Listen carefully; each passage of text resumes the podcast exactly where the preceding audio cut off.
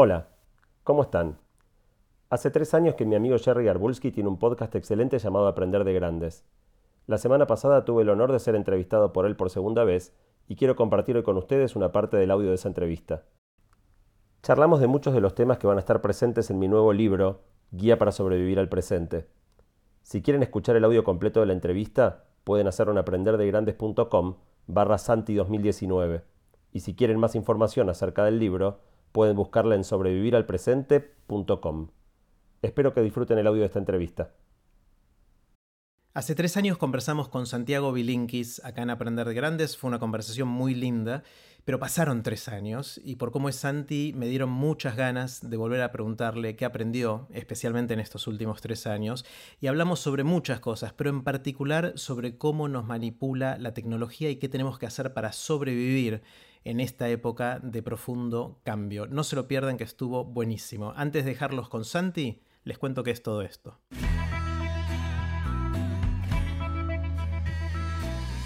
Esto es Aprender de Grandes, el podcast donde comparto lo que aprendo mientras intento aprender durante toda la vida y lo que converso con gente que admiro.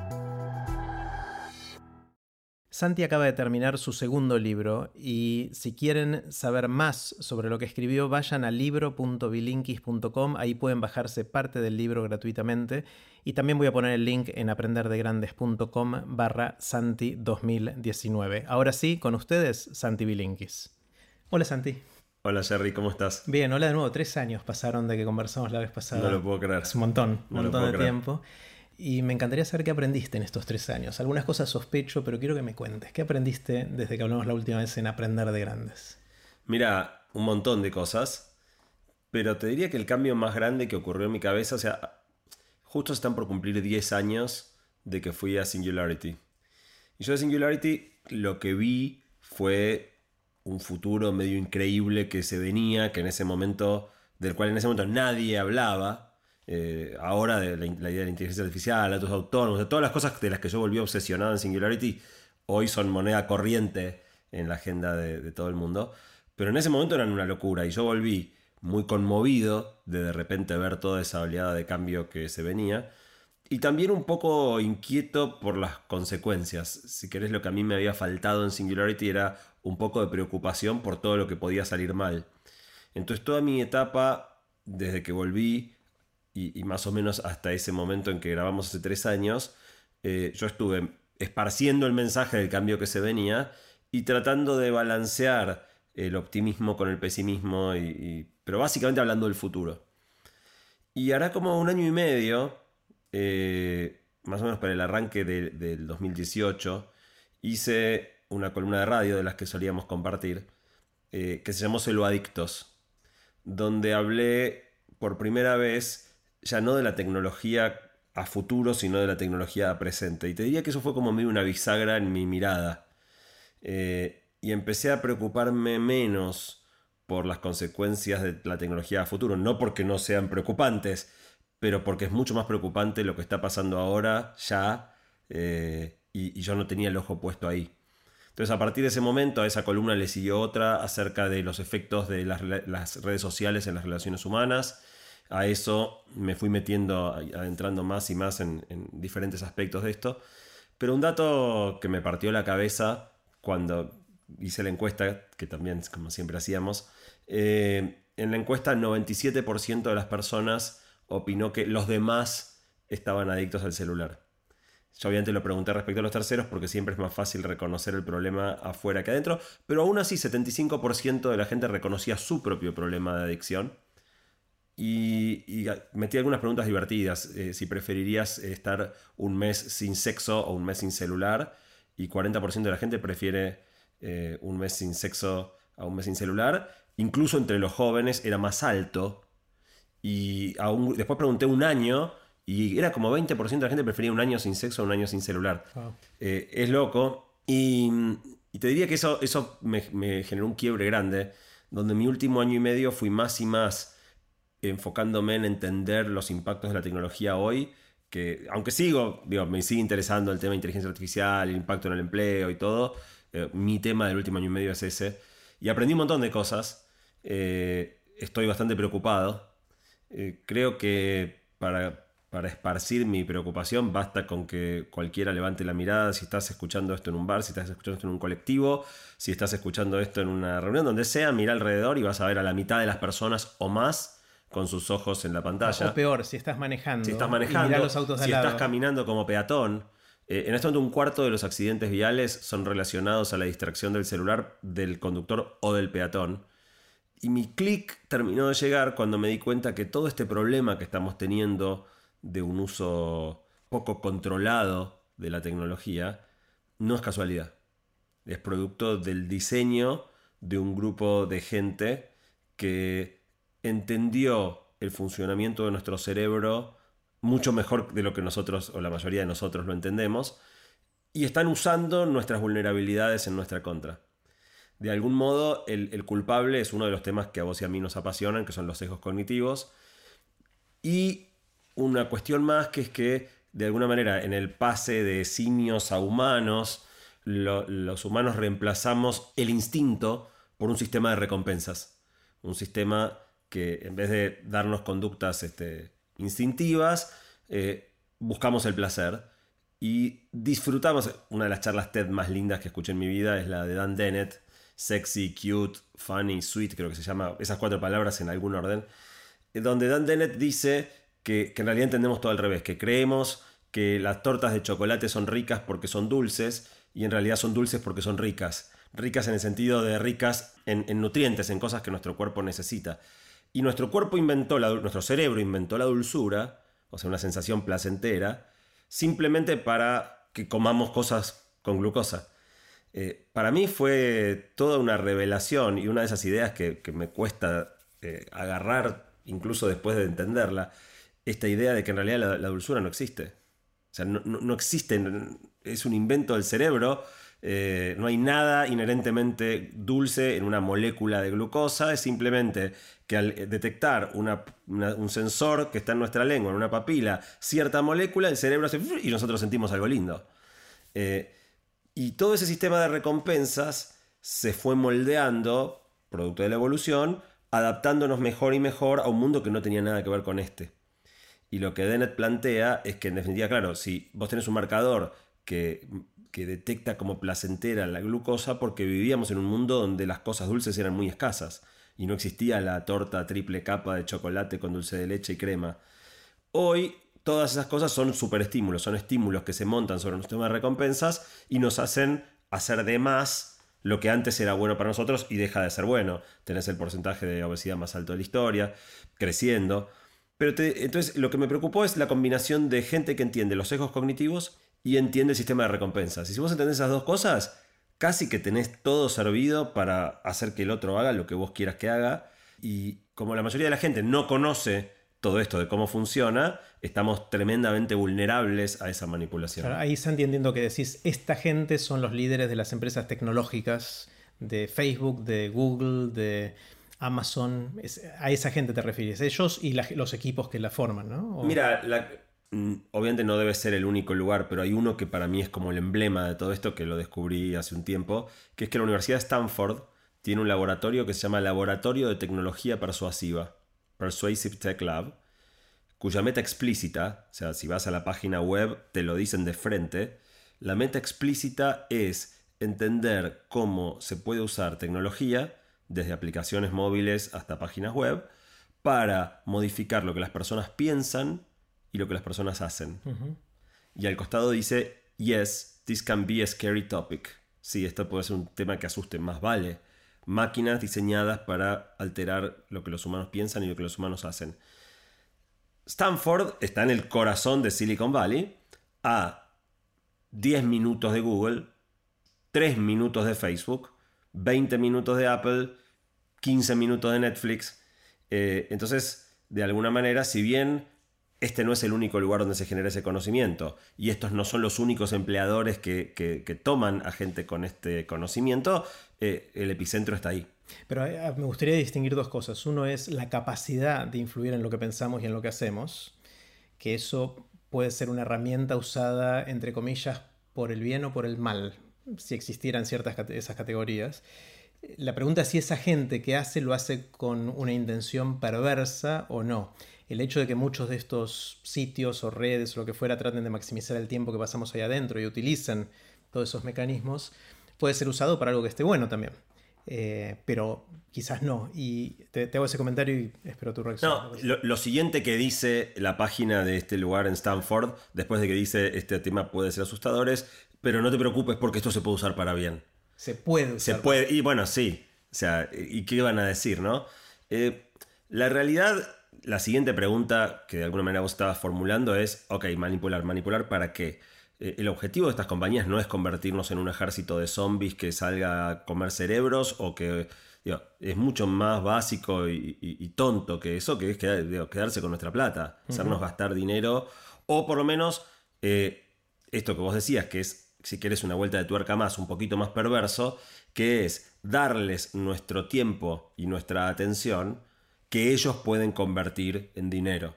Entonces lo que quieren es ganar más plata y nosotros somos el medio para hacerlo.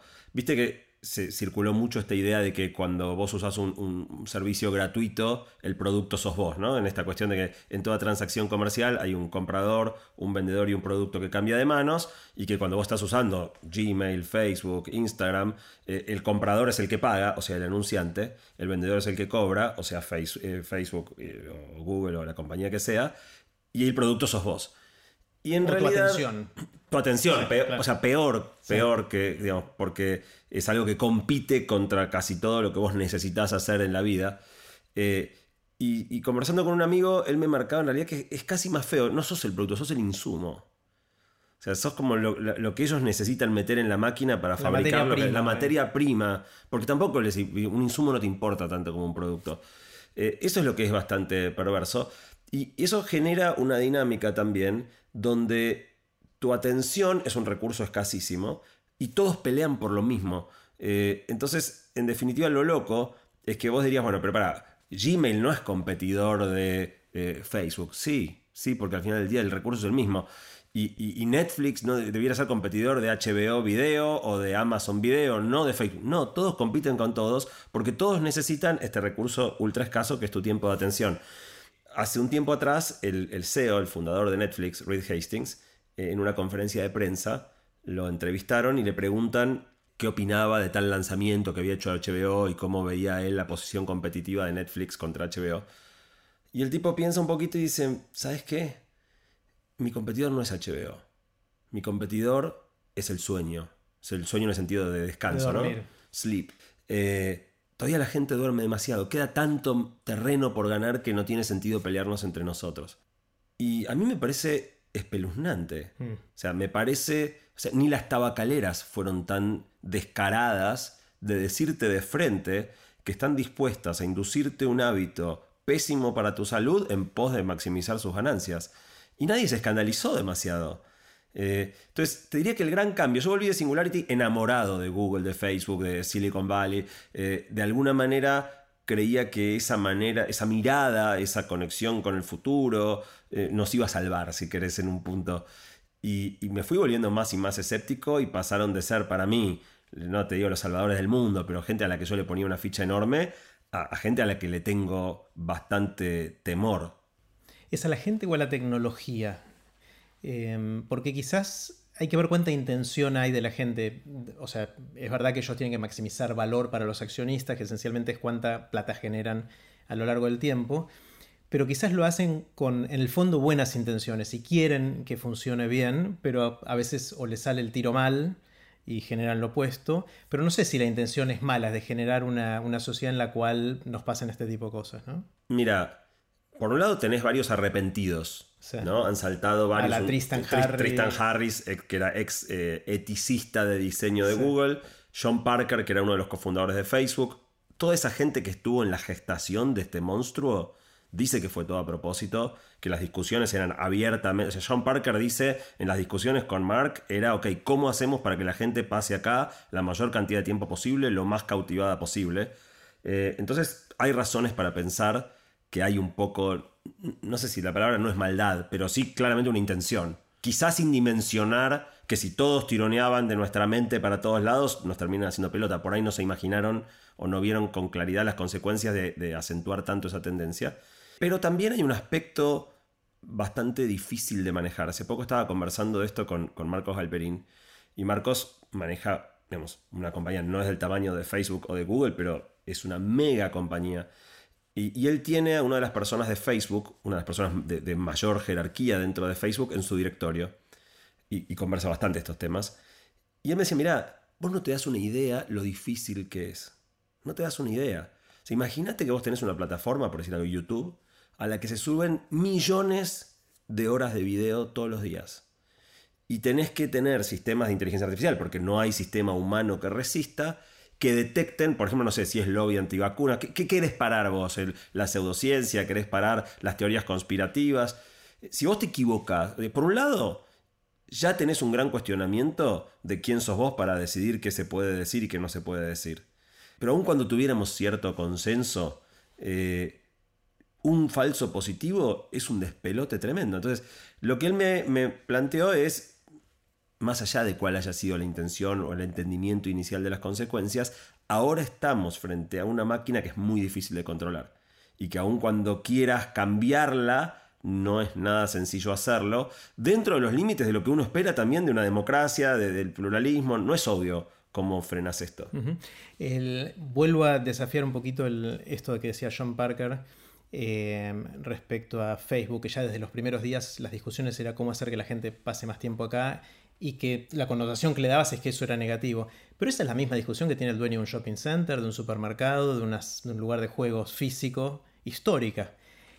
Y ahora de repente no nos gusta tanto porque, pero no tanto porque eso sea una mala intención, creo, sino por el efecto colateral de la adicción que nos genera o la dependencia que nos genera y el poder manipulador personalizado que quizás los otros no tenían. Mira, hay, varios elementos. Es un tema que pensé mucho, ¿no? Porque una de las primeras objeciones que surgen cuando hablo de estas cuestiones es, es lo mismo de siempre. Con Mafalda era que no la dejaban ver, no sé si te acuerdas, Mafalda, los papás no la dejaban ver la televisión y Mafalda pataleaba como loca porque todos sus compañeros miraban, pero los papás creían que no, que la tecnología no se iba. Y cuando nosotros éramos chicos apareció el Atari y eran los videojuegos y siempre hubo como una tecnología monstruo de cada etapa infantil y ahora es esta, sería el argumento. Pero hay dos o tres cosas que, para mí marcan que claramente es algo distinto.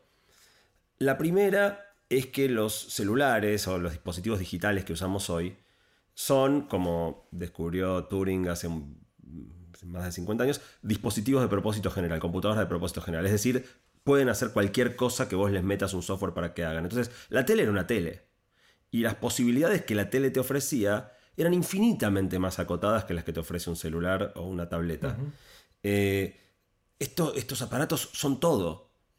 La segunda cuestión es que son móviles. La tele estaba en el living. Entonces solo. Y el shopping está en el shopping. Eh, entonces la posibilidad de influir en la vida del otro estaba acotada a, ciertos espacios bastante definidos. El celular está con nosotros en todo momento, en todo lugar.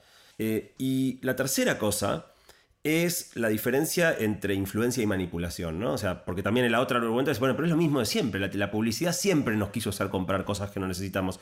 Y la verdad que sí, es cierto, es el mismo, es el mismo tipo de fenómeno, pero órdenes de magnitud más potente, tanto por este manejo mucho más sutil de los sistemas de recompensas y de los sesgos cognitivos, como de digamos, de los medios y la capacidad de microsegmentación que vos tenés. Yo por curiosidad me puse a, ver cómo sería si yo quisiera hacer una publicidad en estas plataformas.